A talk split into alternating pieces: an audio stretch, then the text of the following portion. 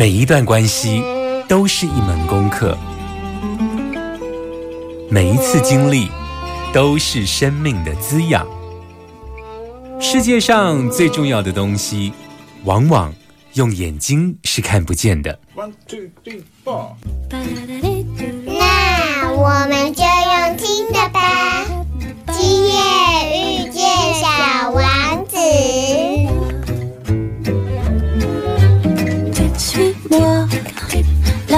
là où je sais sourire, suis-moi. Et si je suis pas, suis-moi, là où je suis beau.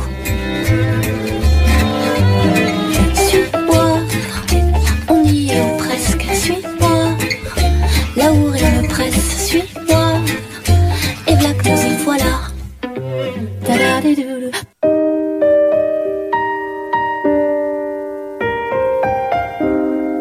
欢迎收听《今夜遇见小王子》， 每周六晚上八点，周日晚上九点，阿光会准时在 FM 九九点一大千电台与你相遇哦。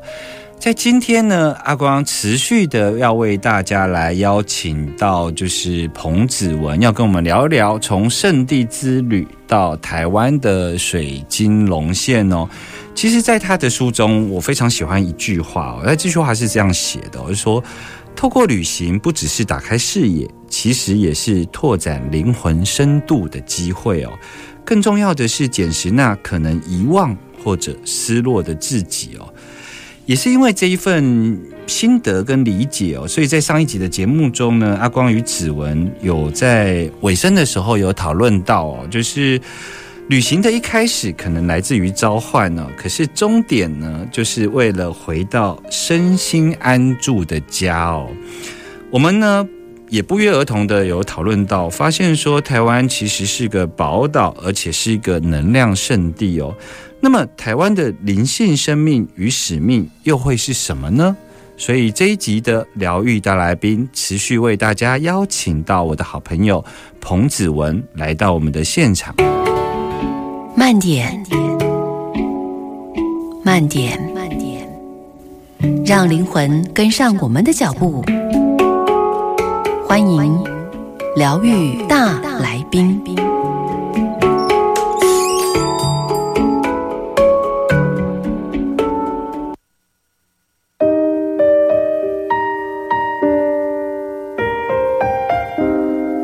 欢迎继续回来 FM 九九点一大千电台，今夜遇见小王子，我是阿光哦。在今天的疗愈大来宾呢，阿光持续为大家邀请到子文。嗨，子文，我们又见面了。是啊，很开心来到这里。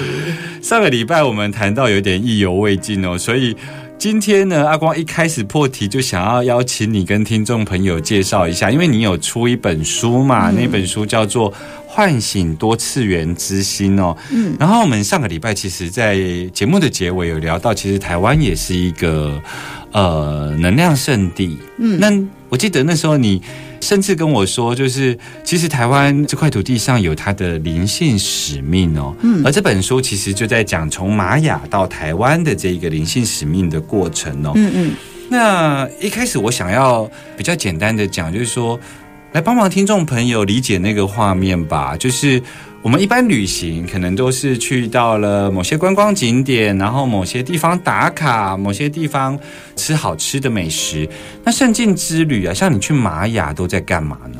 哇，我想这可能如果没有参加过的人是不容易想象哦。是，对。但是我们在啊、呃、玛雅的时候，因为一开始我第一次去的时候，就是跟着一个当地的萨满老师一起去的哦。嗯、那嗯，那个是一个国际的团体，大概才十出头人左右哦，嗯、所以是一个小团体。嗯。那嗯，其实我们到的时候没多久、哦，老师就。把大家聚集起来，就要做一个像是一个能量圈，然后我们就开始做仪式。嗯，其实，在那之前哦，我也没有经历过什么萨满的仪式，嗯、我都没有做过哦。嗯，但是从那一次开始哦，就知道说哦，原来萨满他们会用哪一些工具啊？他们会所做呃什么样的形式？比方说大家围成一圈，你会东西南北，然后天，然后地，是对等等之类的、哦。祈请四方，对对对，然后还会吹海螺，嗯，对，然后就开始渐渐的就会去熟悉这个萨满的仪式哦。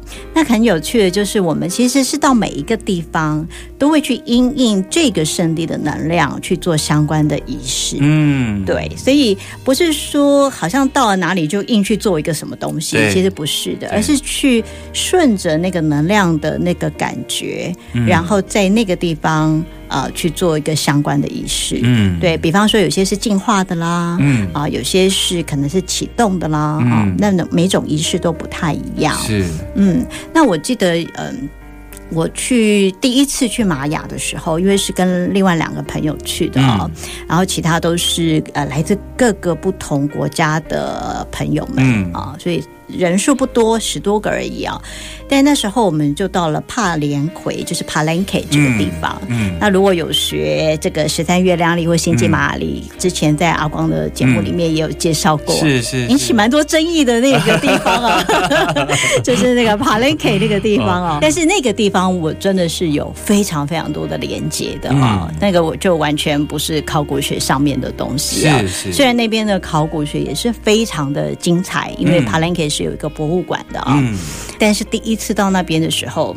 我才一进到那个大门，通常我们进到一个圣地的时候啊，你一定会请求准许进入，嗯对，这是一个非常重要的一件事情。是是，就像包括你要去到圣山，有时候在两座山之前的路上，他就在请求守护者的允许哦。对对对，因为这就像你，你是一个客人嘛，嗯那你到主人家里面，你会什么都不说就。然后门一开就进去吗？是啊是啊不可能的嘛，是对不对？你一定是要呃敲敲门呐、然后送点小礼物啊，是是啊，所以我们到每个圣地，我们其实都会做一个类似像这样的一个呃敲门给小礼物的这样的，一个 然后我来了，对对对，要打招呼对啊。那这个我也是要建议听众朋友们，如果到世界各地的圣地，包括台湾，嗯也要这个样子。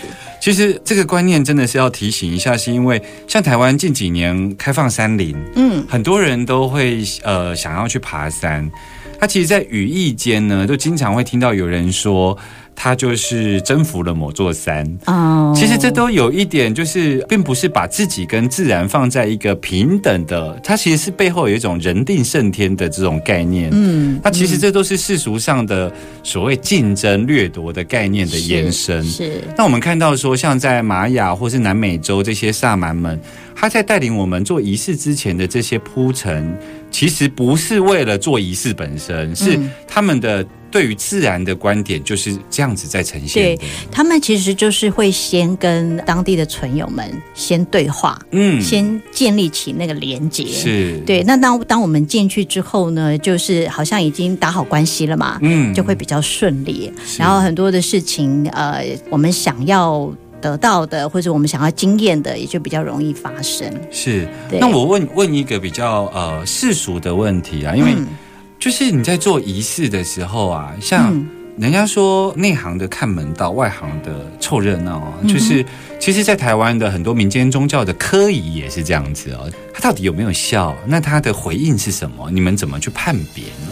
其实我真的觉得心诚则灵哎、嗯，对你不用太特别去管说，诶，那个外表看起来要怎样，就是比方说什么行头对不对啊，是。啊，那个仪式的方法对不对啊什么的，我觉得那个固然是有它的重要性，但是更重要的是你的心是不是带着这种敬意，嗯。带着感谢的心，你愿意去连接，是。对，我觉得这个是最重要的。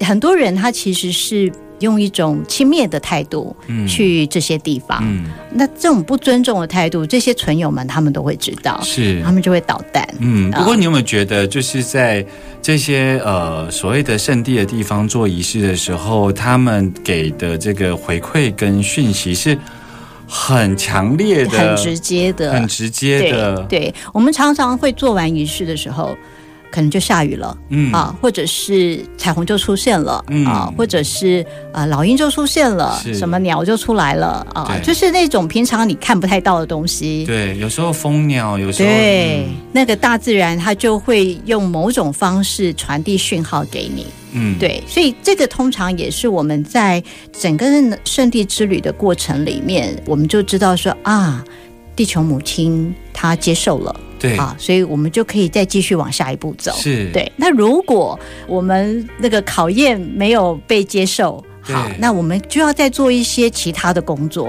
其实那个关于 sign 这个部分的观察，在我们回到世俗世界的时候，我们其实很少去观察到某一件事情在行进间穿插进来的讯息。可是我们在那里，其实随时随地都是好像会有讯息。像阿光在节目中曾经有讲过，就是我曾经做一个仪式之后，老鹰还不是盘旋呢，老鹰是停在。脚下，而且是两只老鹰，我就觉得这根本就是哈利波特的剧情才会出现的。那个大自然给你的回馈，或者是祖灵给你的那个是非常直接的。，是是是，因为我想那个时候我们的天线都是打开的。嗯，对，那嗯，就像在上一节节目有提到的《同一场域》这部电影里面，对其实就有讲到啊，那个场域的沟通真的不是透过言语，而是透过这种频率。是。对，所以当我们的天线打开的时候，他们也接收到了，他们就会给我们回应。其实包括你刚刚讲那个吹海螺，它其实就是哦对打开了一个神圣空间，是是是所以在这个神圣空间进来的讯息跟交流，就在这个场域发生。对，所以或许用物质界的眼光来看的时候，这是很不可思议的一个 sign。但是当你打开那个神圣空间，所有的可能性都会有可能发生。没错没错。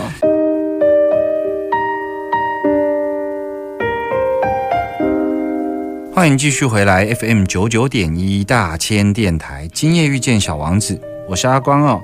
在今天的疗愈大来宾，我们邀请到了彭子文，子文来到我们的节目现场。刚刚他跟我们聊到了他在玛雅的这个圣境之旅里头呢，其实有做了许多的仪式哦。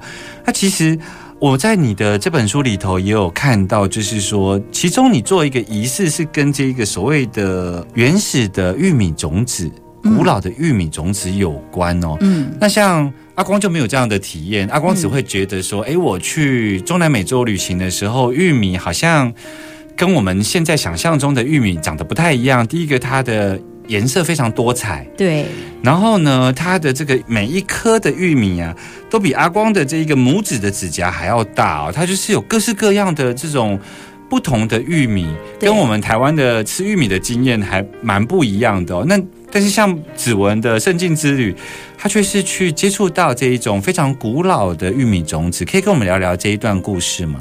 好啊，那是我第一次去秘鲁哦，是嗯。在二零一二年十二月十二日，就是所谓的“一二一二一二”的时候。嗯、那时候呢，我们我也是参加一个国际团，嗯。然后就到了蒂蒂科科湖。嗯这个南美的圣湖，对。蒂迪科湖湖边，嗯，然后就在那个湖边呢，我们就晚上呢，呃，老师就召集大家围成一圈，是。然后他就跟我们说呢，等一下我们就眼睛要闭上哦，然后把你的左手伸出来，我会在你的手上放一些东西，是。然后你就用心去感觉它。对。好，所以我们就都乖乖的坐着这样子，然后眼睛闭上之后呢，没多久我就感受到，哎，我的左手有一团发皱的纸，嗯然后我想说，嗯，这什么东西？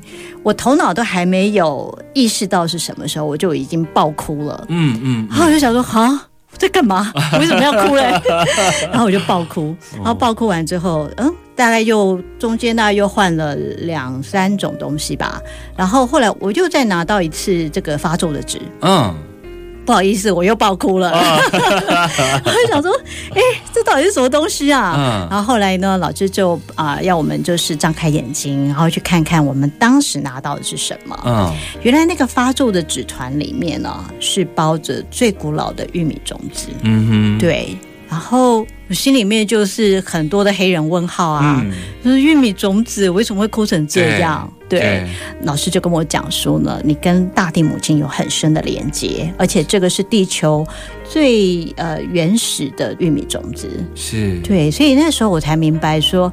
哦，原来是这样。然后这个是要干嘛呢？嗯其实嗯当时我是完全没有概念的。是，对，一直到后来，嗯，其实就很有趣的，在这个星际之门开启，在蒂利科湖旁边，我们就开启了这个星际之门的仪式之后，嗯，接着我们就到了玻利维亚的蒂瓦纳库。是，对，然后蒂瓦纳库阿光也是是。非常喜爱的一个我的家，对对对，哦。他妈妈在那里，对我妈妈在那，对，然后在蒂瓦纳库就遇到了夏老师，嗯，对，也就是后来我们就跟他一起合作，然后才知道原来台湾的重要性，是。也是从那个因缘开始的，就是在所以你在迪蒂瓦纳库，古的时候，你又获得了玉米种子，对。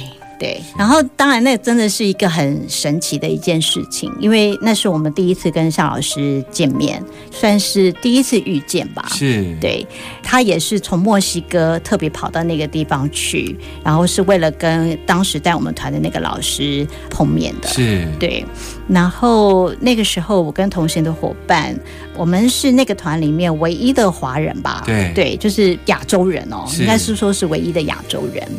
然后呢，他要结束的时候，他就告诉我们说，这真的是一个非常特别的机缘，因为他从来没有到过亚洲，是，也不觉得以后会去亚洲。嗯。可是他觉得会在这里遇见我们是非常特别的因缘，嗯，所以他就把一袋古老的玉米种子给我们，对，然后说希望我们可以把这个玉米种子带回台湾，只要觉得是适合的地方，就可以做仪式，然后把这个玉米种子放在那个地方。嗯，在这个玉米种子，就是在你要带回来台湾之前，我想要先问一个问题，就是说玉米种子的神圣性可以这样理解吗？因为你刚刚讲到说，那个发咒的纸团里头其实是放着玉米种子，是而你每一次只要轮到。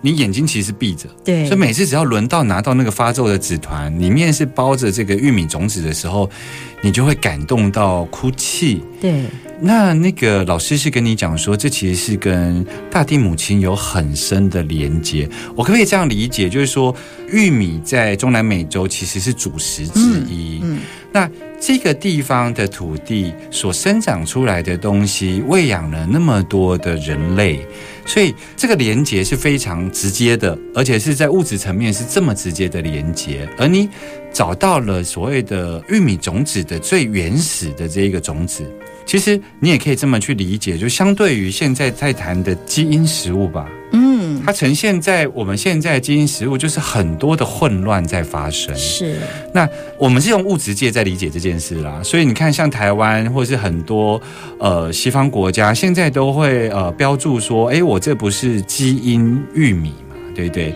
所以当你把这些所谓的玉米种子带回来台湾的时候，甚至于透过仪式把它种下来，那其实在进行一种网格上的定锚跟能量上的连接，是这样的理解吗？我觉得是的，而且就某个部分来讲，嗯呃，它就像是唤醒我们原本 DNA 的设定，嗯，它可能本来是潜伏不动的，可是因为当我拿到这个玉米种子的时候，它的一些原始的这些嗯频率，跟我内在的 DNA 的那些频率开始共振了，嗯，所以你也可以说它就像是一种唤醒，唤醒，对，嗯。就像是一种唤醒。嗯。那当我们把这个玉米种子带回台湾，就把它从西方带回到东方。对，然后这种就是一种能量的一个传递，把它从这个，因为其实玉米它是原生在秘鲁的，嗯。啊，那它就是把它带到了东方，我们就开始去建立起，我觉得每一颗玉米就像是一个光点吧，嗯。对，然后就是一个一个的光点把它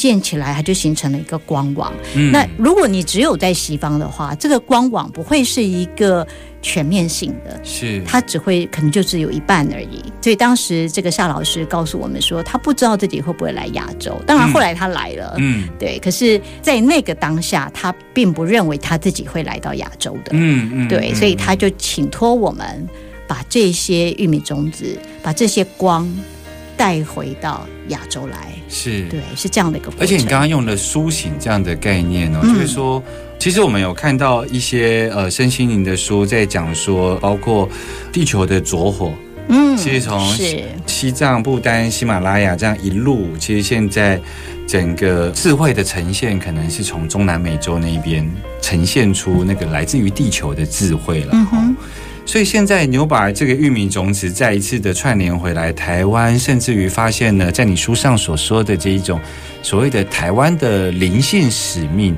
我们可以来聊一聊你你认识的这个台湾灵性使命跟这个水晶龙线的关系吗？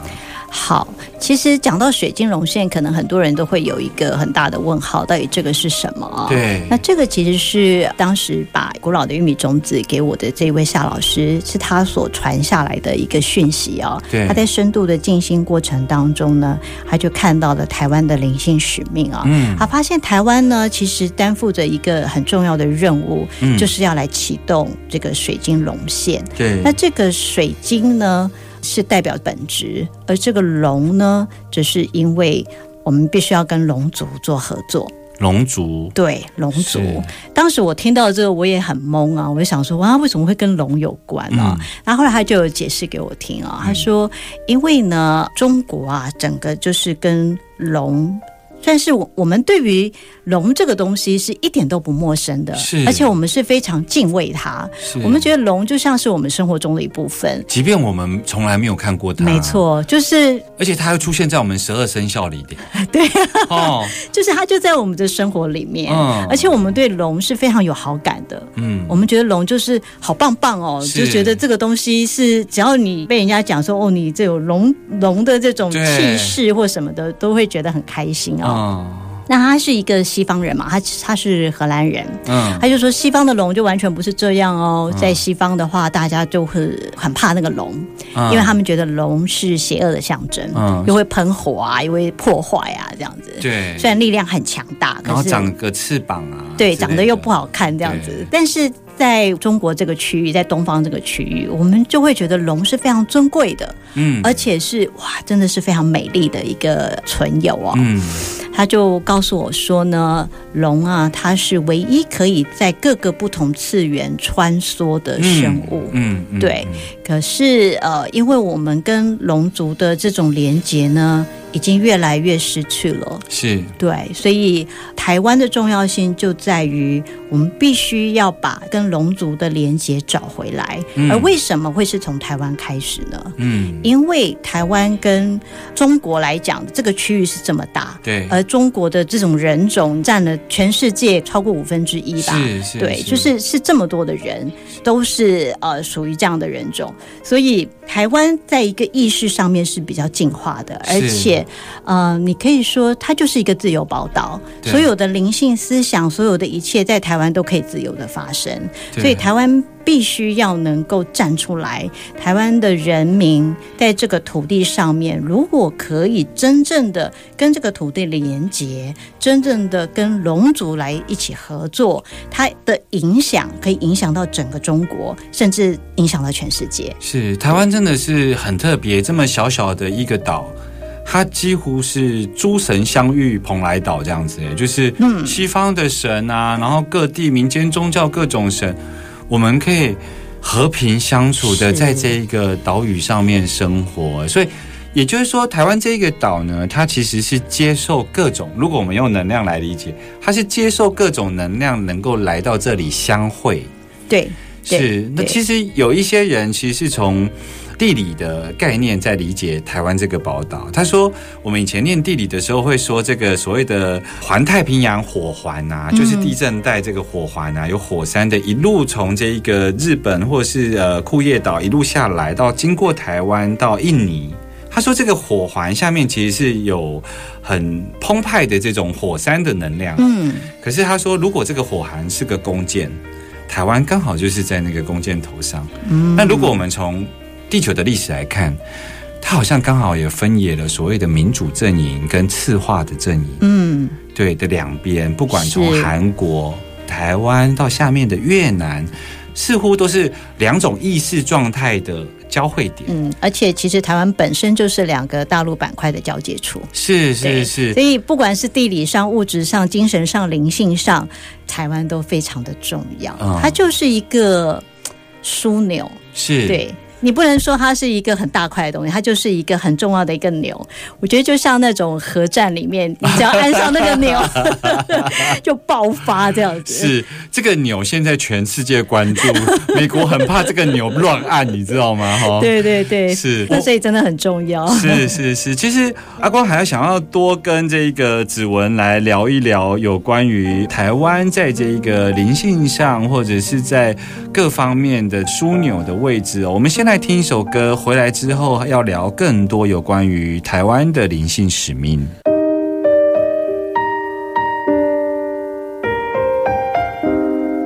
欢迎回来 FM 九九点一大千电台，今夜遇见小王子，我是阿光。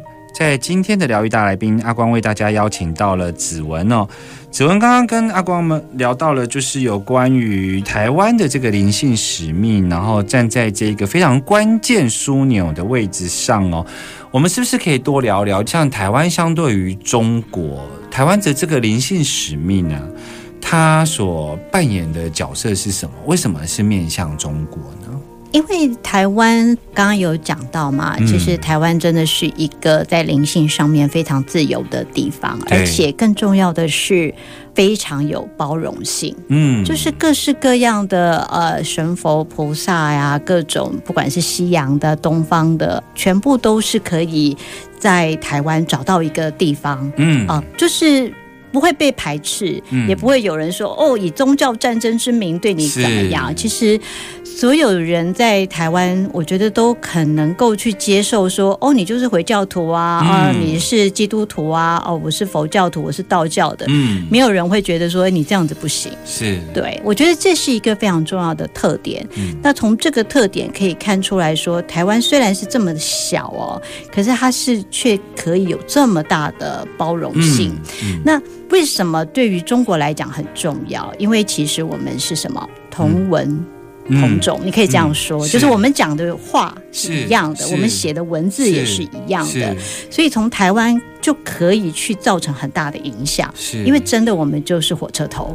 是当我们的意识提升的时候，我们连带的也会影响到中国整个区域的意识的提升。对而为什么中国这么重要呢？因为当它的意识提升的时候，全世界的意识也会提升。是是整体世界的意识，对对，那这个枢纽要从哪里开始？就从台湾开始。嗯。所以，呃，我记得那时候向老师他来到台湾的时候哦，他有提醒我们哦，嗯。他说呢，台湾人很棒、很好、很 nice，真的非常 nice、可是台湾人有一个问题，就是自信心不够。哦，对，他说他有发现到台湾人呢，好像就是不敢站出来，就是没有信心。嗯他说：“你们这么棒，你们一定要对自己有信心。是”然后我那时候听了，我就觉得其实很感动。嗯对，可能台湾以前的角色就是有点像是被欺负的啊，不然就是是做小的啊是这种的。是，或者是我们台湾要证明自己的存在，都用一种受苦的方式在呈对现。对近几年好一点，我们看我们现在就是二三十岁的这些所谓的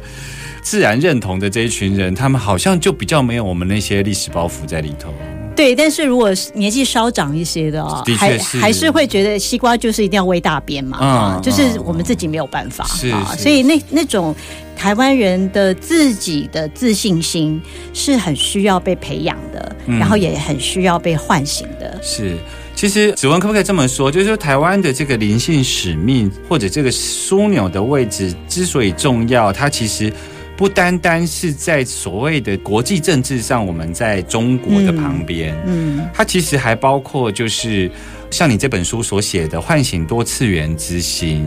你刚刚提到的，就是龙族其实是在整个这个能量网络里头，它在意识的层面、不同层面里头是可以穿梭来回的。是。所以，当这个区域里头的这种能量的定锚，我们要跟包括龙族、还有大地之母、还有人类的意识提升，要一起工作的时候啊，这样子的一个能量网络，我们应该从这个层面来理解，就比较容易理解台湾的这个灵性上的使命跟角色哈。对，其实我们现在应该越来越能够接受所谓多次元的说法，也就是说，这个世界不是只是物质的三 D 的世界而已，嗯，它还有一个看不见的世界。是而这个看不见的世界就是多次元的世界，嗯而世界的所有一切都是能量组成的。嗯那既然所有的一切都是从能量组成，那么最重要的就是你怎么样把这个振动频率提高。嗯那要从我们自己做起，嗯从每一个人做起。是，就像你在讲说，去到很多的圣地，它其实也是在那一个能量氛围里头，透过共振来提高政府，包括你在讲印度的那个会见也是这样子嘛。对，那如果说台湾是一个这么样的能量宝地，我们看到有那种荷兰的学者有没有，就是讲说啊，测量到我们的南港公园啊，然后哪里哪里。那最起码我们知道说，我们去山里头，我们会知道某些，比方说像新店乌来的内洞瀑布，嗯，就被测出它的那个分多精啊，各方面的那个指数都非常高哦。那台湾作为一个能量宝地啊，你会有什么建议？像现在疫情不能出国，嗯如果我们去走访台湾的山林，你会有什么样的建议呢？嗯。嗯，我确实很建议大家可以多到这些山里面或者是海边去走走哦。那首先就是可以呃有几个小小的仪式可以建议大家，就是。刚刚也有提到，就是仪式不见得说你要准备很多的给息呀对，不是说什么仪轨什么的，嗯其实不需要的。最重要的是你的心啊，那颗心非常的重要啊。然后呢，心诚则灵，嗯那我会建议大家呢，可以买一些小的水晶粒、嗯啊。那个水晶粒，其实你在浴室啊，或者很多的宝石店你都可以看到、很便宜。对对对，就是你可能一百块就有一袋这样子啊。那当然，在你去使用它之前，你可以先净化过，用海盐啊，或者是用阳光去照射它都是可以的，就先净化过。然后呢，就带一些，然后在你去造访这一些山林圣地的时候呢，你可以在觉得任何你觉得合适的地方啊，是，在心中带着祝福，然后注入到这个水晶里面，对然后把这个水晶呢就留在这个地方。是等于是献给那个地方，然后对。献给大地母亲。对。我觉得有一个很重要的观念，大家一定要有的，就是我们去圣地不是去拿取能量，嗯，对，而是你也是跟他做连接，你是去给予能量给他。是，对，是。那很多人都说我去哪里，我要去吸能量，是是，你要小心哦，你不知道你吸来的是什么嗯哦。嗯嗯，所以呢，呃，这个很重要，就是我们要给出。当我们用水晶给出祝福的时候哦，你虽然表面上你好像是给出去了，可是你事实上得到的更多。而且它还有一个功能，就是当你回到家之后，你就可以去跟你留在那个圣地的那个水晶做连接。是是你只要想到，你们就连上了。是而那个就像一个天线塔一样啊、它会跟你的松果体，你的嗯松果体的那个天线就会。呃，也会升起啊，是。你们就会连上。是，，因为在那个仪式其实是为了这这件事。情。我觉得它有好几个意义啦，就是真的，我觉得祝福的能量是非常重要的。是，对，因为这些山林它很需要我们的祝福，嗯。那也透过这样的方式，我们可以跟他们做连接。嗯，其实我在呃有一集专门在做就是身心灵圈翻白眼特辑 那一集里头，我就讲到各式各样我觉得不可思议的这个身心灵圈的一种。状况，其中有一个就是，你只要看到那个老师跟他讲说，诶，这个能量很好，你就看到刚刚明明还是我牵着阿嬷，竟然爬到树上去抱着树啊！所以子文帮我们讲到一个，就是在圣境之旅里头非常重要的一个观念，就是说，我们到一个好的一个能量场域的时候，并不是要去做掠夺、吸收，其实我们其实是跟它共振。然后还包括刚刚子文跟我们讲到，就是到这些能量圣地的一个小配波，包括去到台湾的山林之间，然后我们可以献上我们的水晶，然后跟当地的这一个能量政府来做连接哦。在节目的最后呢，我想要要问一下子文呐、哈，就是说，我知道你有一个 podcast，那个 podcast 呢，我每次听的时候，我都觉得你的那个主持风格跟我很不一样啊，就是你一开头就会是“亲爱的听众朋友，今天过得好吗？”我都会在每次听的时候，不管我在哪个场域，我都会先想一下我今天过得好不好，我会感觉到你真实的问候，然后我就会很入戏的想，啊，有时候我就会说，嗯，我今天过得不错，嗯，我觉得这样的开头也很好。这个 podcast 叫做“只为你读”，可以在节目的最后花一点时间跟我们聊一聊这个 podcast 吗？好啊，嗯，只为你读其实是一个疫情下的产物哦，嗯对对对。然后我就觉得说，哎，很想要跟大家聊聊这些年来的一些，不管是看的书啊、看过的电影啊，嗯还有旅行的这些种种的经验啊。对，所以我就想制作一个这样的一个 podcast，可以跟大家分享啊。在节目里面呢，除了就是我讲的书啊、电影啊，还有旅行之外呢，也会不定期的邀请一些我认识的好朋友们来上节目。所以像节目中你刚刚讲到的介绍这个什么统一场域，是或者是像说呃惊人天赋这一些，你都会在你的 podcast 里头介绍。是是是，因为很多的书呃没有被介绍是不知道的，嗯就像也很多的电影也是这样啊。嗯那我也会在里面介绍一些圣地之旅的一些过程。嗯，对，所以欢迎大家来收听这个《只为你读》。是。今天非常谢谢子文来到阿光的节目当中。谢谢阿光。小王子说：“如果不去遍历世界，我们就不知道什么是我们精神和情感的寄托。但我们一旦遍历了世界，却发现我们再也无法回到那美好的地方去了。”我们下周见喽，拜拜。